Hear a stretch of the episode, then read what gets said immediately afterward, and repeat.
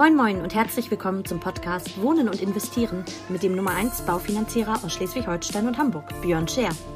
Björn und seine Gäste nehmen dich jede Woche mit auf eine spannende Reise durch das Wunderland der Immobilien- und Baufinanzierungen.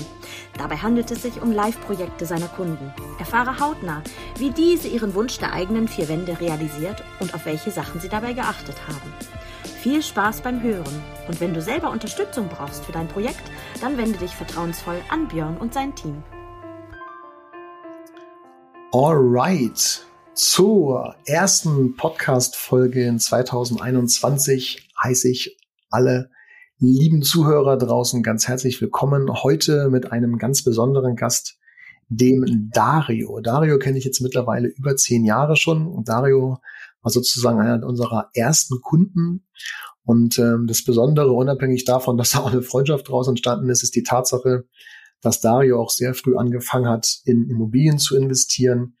Und heute möchten wir euch so ein bisschen erzählen, ähm, ja, wie es ihm dabei gegangen ist, damals schon so früh Gas zu geben. Wir haben auch gerade noch eine Anschlussfinanzierung gemacht und ja, wollen euch mal ein bisschen abholen und erzählen, wie wir es damals gemacht haben, wie wir es heute gemacht haben und einfach mal aus der Sicht von Dario. Zunächst einmal herzlich willkommen, mein Lieber. Vielen Dank, dass du dir die Zeit nimmst und dir heute ein bisschen was preisgibst.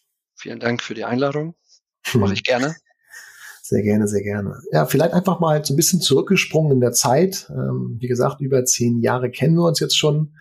Und ähm, damals in, in 2012, ich weiß auch ehrlicherweise gar nicht mehr so genau, wie wir auf das Thema damals gekommen sind. Ähm, ich glaube über einen Partner damals, Michael Weiß noch bei uns, ne, eine Firma, ähm, der das Thema so ein bisschen intensiver auch schon damals gespielt hat habe ich, glaube ich, zu dir gesagt, also ich weiß es ehrlich wirklich nicht mehr, ähm, lass uns doch mal unterhalten über das Thema Kapitalanlage. Und ähm, erinnerst du dich daran noch, wie das? Äh, wie ja, tatsächlich, tatsächlich war es so. Ähm, Hintergrund war, man hat andere gesehen, wie sie dann irgendwie äh, Kapital in, in Form von Immobilien gekauft haben. Du hattest mhm. auch äh, damals schon eine mhm. und äh, gleiches Alter. Und dann habe ich das mal in den Raum geworfen und habe gesagt, hier, ähm, ich habe eine eigene äh, äh, Immobilie, in der ich wohne. Und mhm. äh, im Prinzip war der Hintergedanke auch mit dem Eigentümerverhältnis meiner jetzigen Frau, damals mhm. äh, noch keine, keine Hausbesitzerin, nochmal eine Kapitalanlage anzugehen. Klar, demnach ähm, eine finanzielle Unabhängigkeit im Alter zu schaffen, äh, das ist letztendlich der Hintergrund.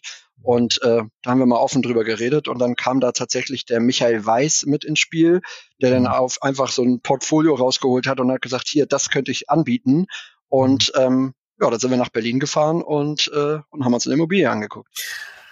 Ja, total nice. Also vielleicht, um die Leute draußen ein bisschen abzuholen, Berlin damals, 2012, ähm, was hatten wir damals von Quadratmeter Kaufpreis? Ich meine, der lag unter 2000, kann das sein, irgendwo so in dem Dreh? Müsstest du rechnen, was haben wir, 70 Quadratmeter? Ja. 79 Quadratmeter? Ja. Was haben wir bezahlt? 100, 140, 142?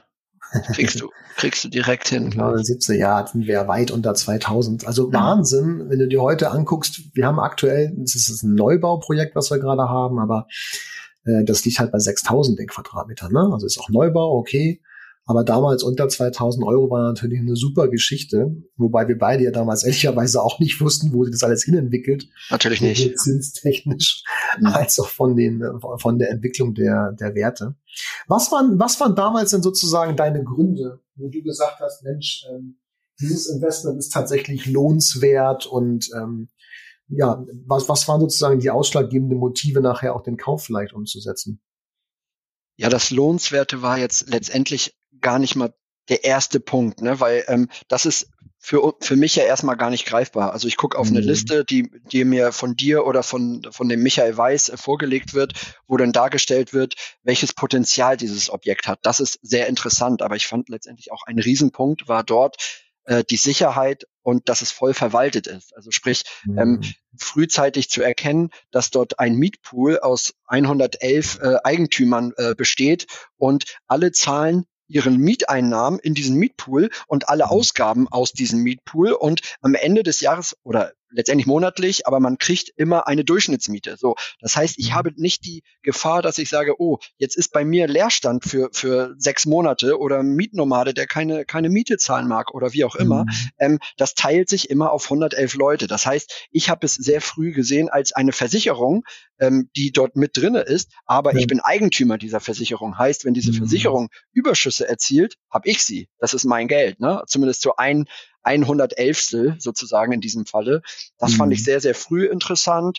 Und, ähm, und im Prinzip, ich meine, ich, ich hatte damals bei dir die Versicherung, ähm, war, hatte ein sehr großes mhm. Vertrauen und, ähm, und ähm, das war dann letztendlich der Punkt, dass ich gesagt habe, ich werde hier von A bis Z betreut. Also du kennst meine, meine privaten Hintergründe, du kennst meine Finanzen, du kennst meine Absicherung. Und äh, wenn du mir sagst und die Bank am Ende sagt, du kannst das, dann mhm. vertraue ich dem ne, und glaube, dass ich das auch hinkriege. So und nach zehn Jahren oder neun Jahren kann ich jetzt natürlich auch sagen, ja, es war richtig und äh, ich hätte nicht eine, sondern ich hätte drei kaufen sollen. Ne? Also so, das ist klar. So, aber das sind letztendlich die Hintergründe, ähm, die relativ schnell äh, ersichtlich waren und zur Entscheidung eigentlich geführt hatten. Ja, vielleicht um die, die Zuhörer da auch ein bisschen abzuholen, dieser Mietpool, ähm, das müsst ihr euch im Prinzip so vorstellen. Dort wird ähm, durch den Bauträger oder durch den Vertrieb nicht eine Wohnung ähm, verkauft, sondern dementsprechend gleich ja, Hunderte, wenn man so will. Wir haben gerade in der Abwicklung äh, in Brandenburg ein Objekt, das sind 180 äh, Eigentümer nachher dann beteiligt am Mietpool. Bei dir sind es 111. Und ähm, genauso wie Dario sagte, die Mieten fließen eins zu eins in einen gemeinsamen Topf. Und dann bekommt jeder Eigentümer anteilig ähm, seiner Einheiten sozusagen dann daraus einen Mietpool Miete, wenn man so will. Das Schöne daran ist, egal ob deine Wohnung jetzt leer stehen würde, durch einen Auszug und vielleicht einer nicht sofort angeschlossene Neuvermietung, du bekommst immer den Mietpool, also immer die Miete aus dem Mietpool. Die ist natürlich ähm, ein, ein bisschen geringer als die Miete, die du bekommen würdest, wenn du draußen frei vermietest.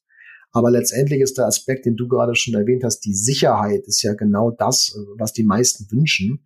Und man möchte mit dem Objekt ja eigentlich auch nichts zu tun haben, nicht wahr? Also die Neuvermietung nervt, die Nebenkostenabrechnung nervt, äh, der Wasserhahn leckt, es nervt. Also es gibt schon Dinge, wo man einfach sagt, ja, okay, schon schön, jemanden zu haben, der sich drum kümmert. Ja, danke nochmal für die Blumen. Das Vertrauen gebe ich gern zurück.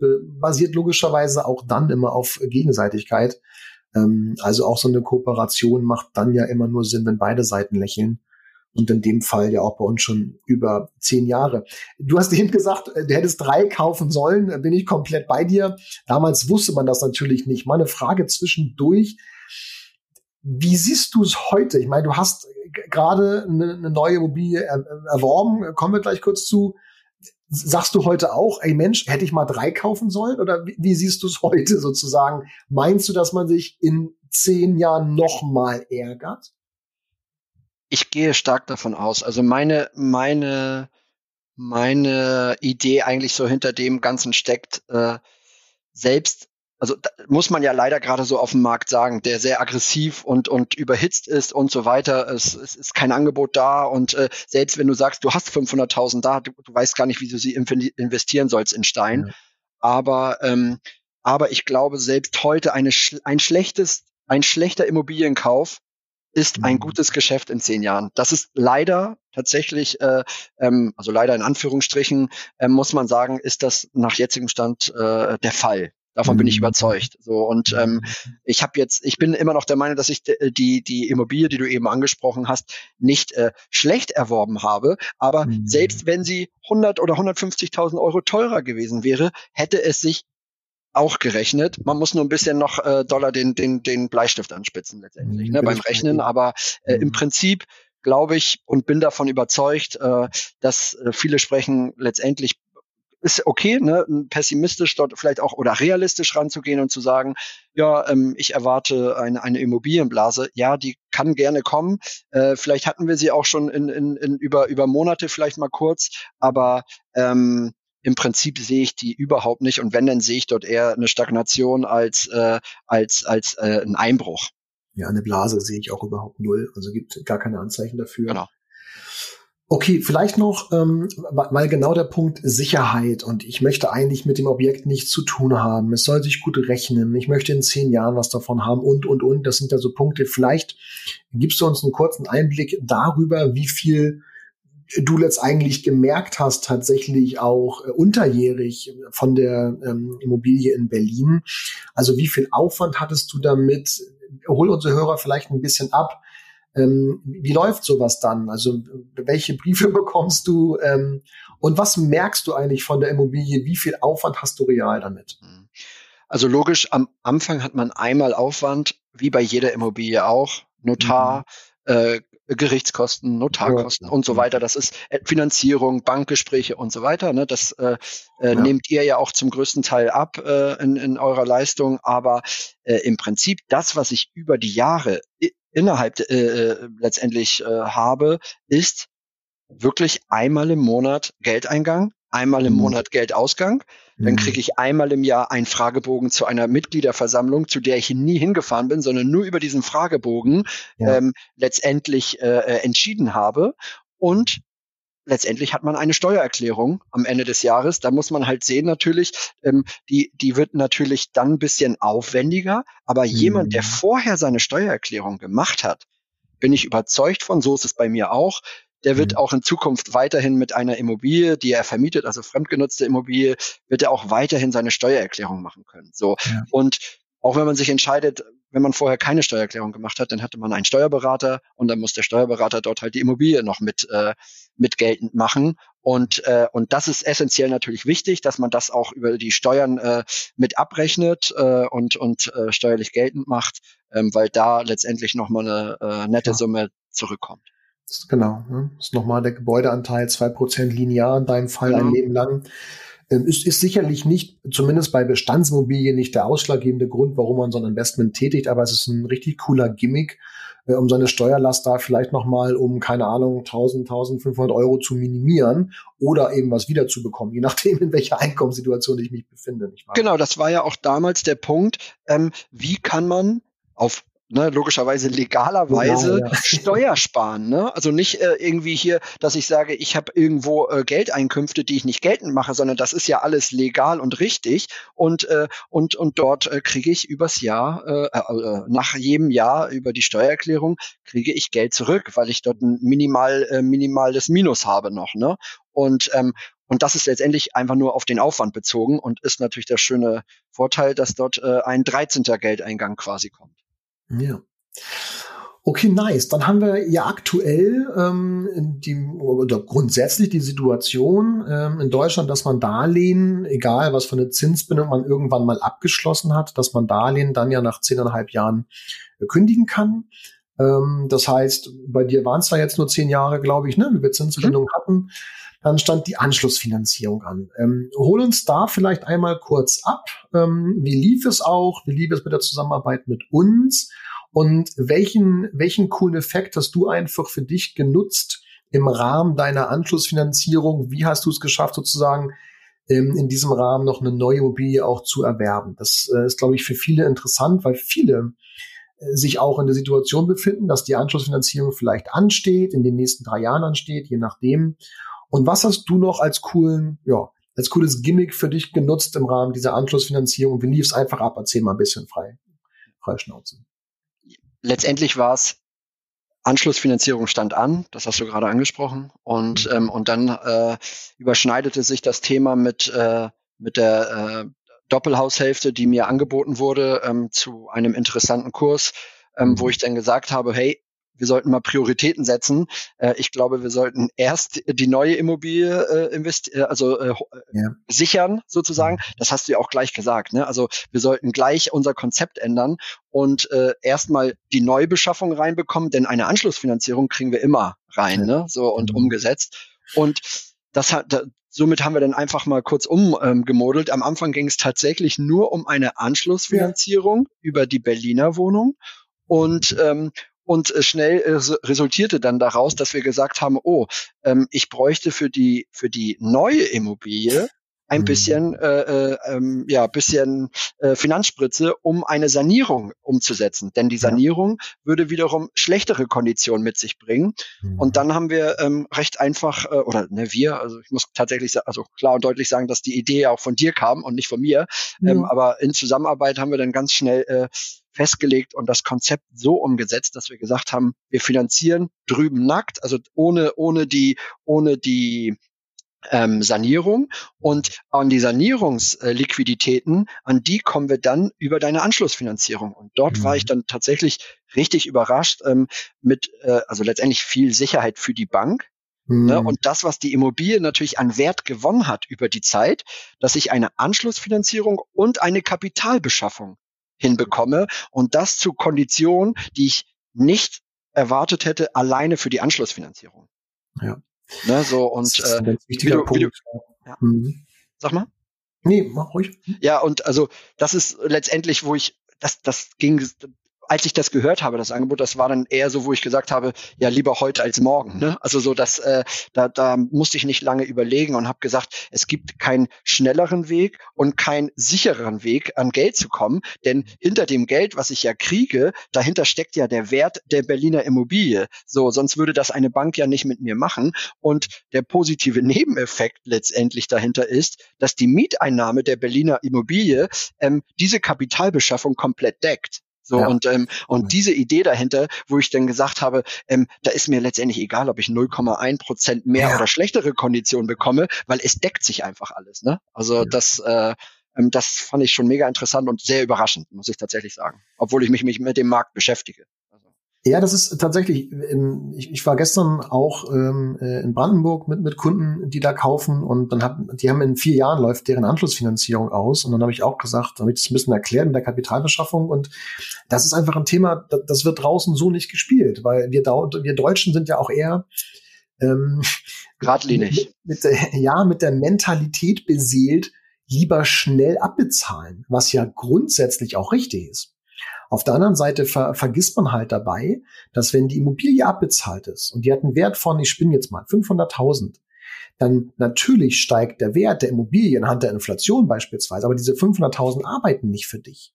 Also warum beleihst du nicht das Objekt und lässt parallel bis zur Rente äh, noch eine andere Immobilie für sich selber tragen durch die Mieteinnahmen dieses Objektes? Also wenn Kunden zu uns kommen, gibt's ja eigentlich nur zwei Möglichkeiten, wie eine Anschlussfinanzierung aussieht. Entweder Sie sagen zu mir, Björn, ich möchte die gleiche Rate beibehalten, dann sind Sie wahrscheinlich früher fertig mit dem Ganzen, weil heute ein besserer Zins herrscht als damals. Wir können mehr tilgen, schneller tilgen und sind schneller fertig. So. Dann stelle ich immer die Frage, ja, was hast du denn jetzt davon, wenn du schon mit, keine Ahnung, 55 fertig bist, anstatt mit 67? Sagt er, ja, ein gutes Gefühl. Sag ja, richtig. Mehr aber auch nicht. Genau. Heißt, ist ja auch richtig, ne? Also alles gut. Aber der entscheidende Punkt ist, Stell dir mal vor, der würde die Anschlussfinanzierung einfach strecken bis 67, hätte dadurch sozusagen eine Liquidität im Monat von 200 Euro über, beleiht sich seine Immobilie und nimmt dieses Geld als Eigenkapital oder als komplettes Kapital für den Kauf einer Immobilie und zahlt nachher das gleiche wie heute auch. Der, der, das Fazit daraus wäre, er hätte zur Rente nicht nur seine Immobilie abbezahlt, sondern eine komplette Wohnung dazu. Und zwar ohne einen Cent selber dort reinzuzahlen. Und das ist ein Konzept, das, also was heißt Konzept? Das ist die Idee, wird in den seltensten, ach, wird eigentlich nie von irgendwelchen Versicherungsvermittlern oder Bankkaufleuten oder so angeboten, weil die erstmal gar nicht auf das Portfolio von Immobilien zurückgreifen können, die so schön zu erwerben, auch die Rendite ausspucken. Und es ist natürlich auch einfach mit ein bisschen Erfahrung beseelt, dass man sagt, ey, mache ich jeden Tag, kann ich dir zeigen, wie es funktioniert. Das ist wie mit einem Chefarzt oder einem Spezialisten, einem Facharzt, der das jeden Tag macht, nicht wahr? Also du gehst ja auch nicht, äh, keine Ahnung, mit Augenschmerzen zum Allgemeinmediziner, sondern meistens zum Augenarzt. Und du hast da auf jeden Fall einen richtig coolen Hebel angestellt, weil für dich ist es ja genauso egal, ob du jetzt mit 50, äh, 55 oder 67 nachher fertig bist. Fakt ist, irgendwann gibt es einen Zeitpunkt X und dann wird sozusagen ein doppelter Strich drunter gezogen und was habe ich bis dahin alles erreicht.